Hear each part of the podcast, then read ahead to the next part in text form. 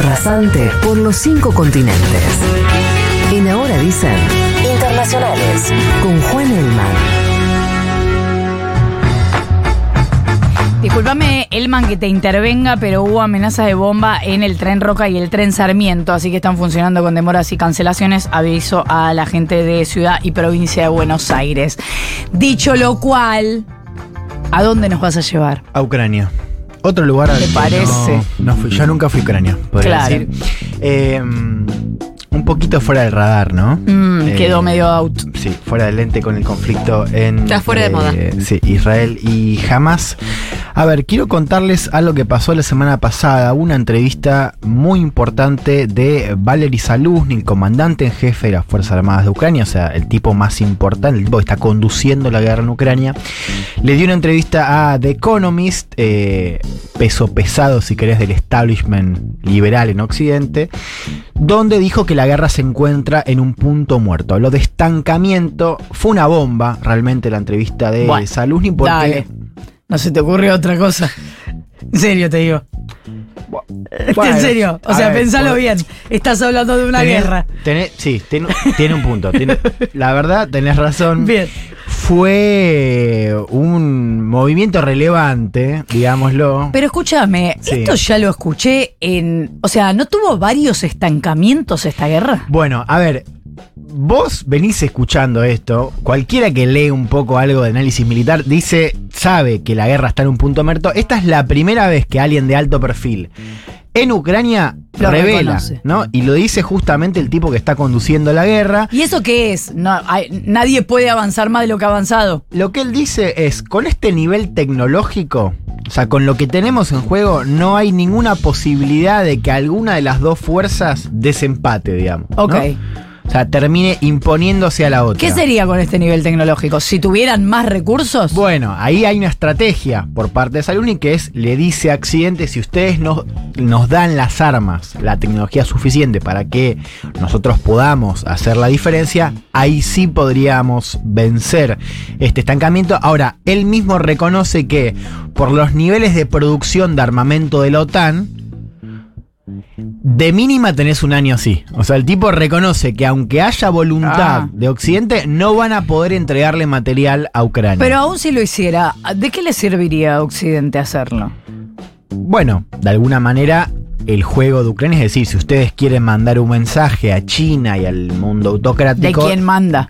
sí, no podemos dejar que Putin gane. Ese es el mensaje de Ucrania. Ahora, vos me preguntás qué es lo que cambia. Bueno, efectivamente lo que produjo esa declaración de Saluzny, que fue muy importante, fue el primer, la primera fractura pública en el gobierno de Ucrania, porque salió el presidente Volodymyr Zelensky a contradecir a su general, lo cual no, es extraño. No, no, estamos peleando, decía el chabón solo ahí. Lo cual, claro, es extraño porque eh, está contradeciendo al tipo que está conduciendo la guerra, Claro. digamos. No es un funcionario más, no es un ministro, es el comandante en jefe de las Fuerzas Armadas.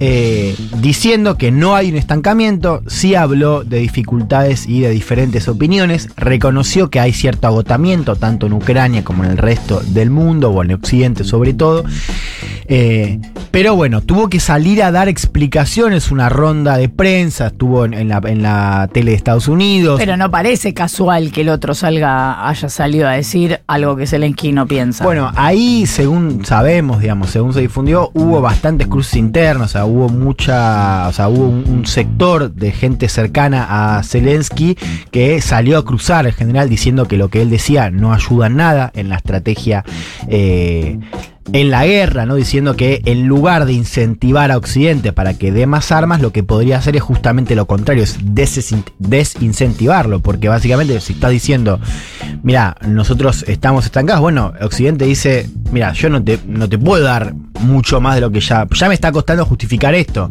y si esto no está sirviendo, bueno, me voy a replantear. La pregunta que está empezando a circular y me da la impresión de que con esta entrevista esa pregunta cobra más volumen es ¿no será el momento para un alto al fuego? ¿no? Porque lo que está marcando públicamente, y esto es importante seguirlo, a ver, si vos leías hace un par de semanas y desde hace cinco meses sobre Ucrania, el gran tema era la contraofensiva. La contraofensiva que no había llegado, pero de, algu- de alguna manera había una contraofensiva. Lo que un poco te está marcando esta declaración es que esa idea de la contraofensiva está terminada. O sea, ya no se habla de contraofensiva. La contraofensiva fracasó en el sentido de, o sea, hubo mucha pompa respecto a lo que podía recuperar Ucrania. Ucrania, según sabemos, se movió poquito más de 10 kilómetros en 5 meses, con lo cual no logró penetrar a las fuerzas de defensa rusa. Eso es relevante, ¿no? Porque también te está cambiando. A ver, si vos hablas de contraofensiva, vos decís, en términos de cómo se percibe la guerra, eh, es una ventaja, porque bueno, se está moviendo, ¿no? Ahora, si vos hablas de un estancamiento, ya te cambia bastante el lente. Entonces, Obvio. la mirada de Occidente también cambia. Y el alto del fuego oficial o el, bueno, me parece que vamos a tener que negociar alguna cosa, ¿se está dando en alguna mesa?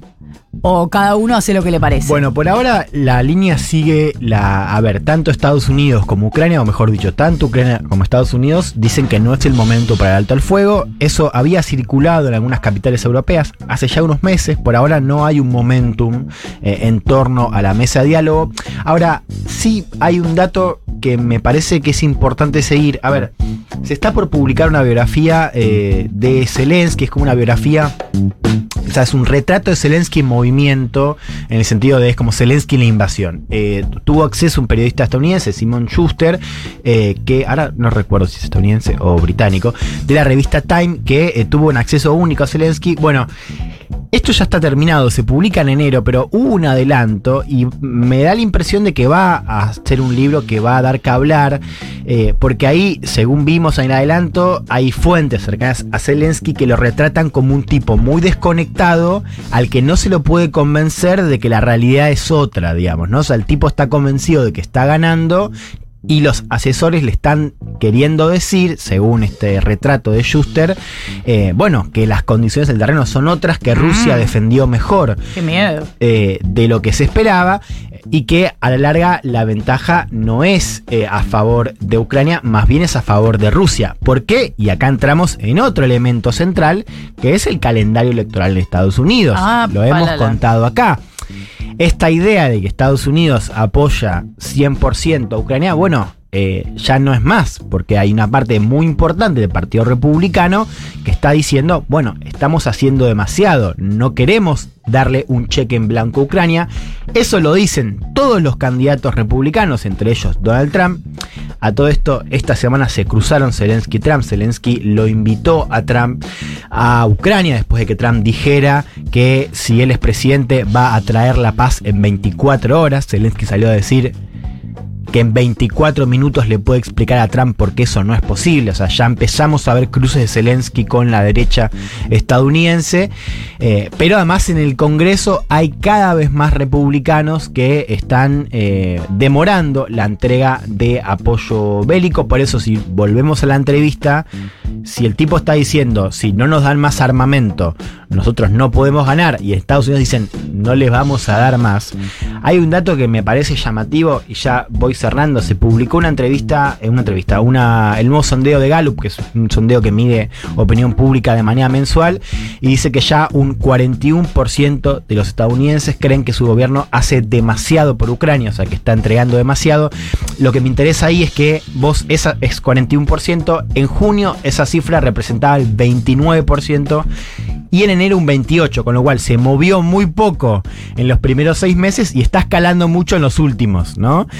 Y uno sabe que a medida que el calendario electoral empiece a aparecer, esa cifra seguramente sea más alta. Con lo cual, para resumir, Ucrania, Zelensky tiene un problema, me parece que estamos eh, entrando en un momento donde la mesa de diálogo, la negociación va a sonar más fuerte, quizás el problema es que con Zelensky en primer plano, bueno, va a ser más difícil pensar en que Ucrania esté dispuesto a un diálogo con Putin.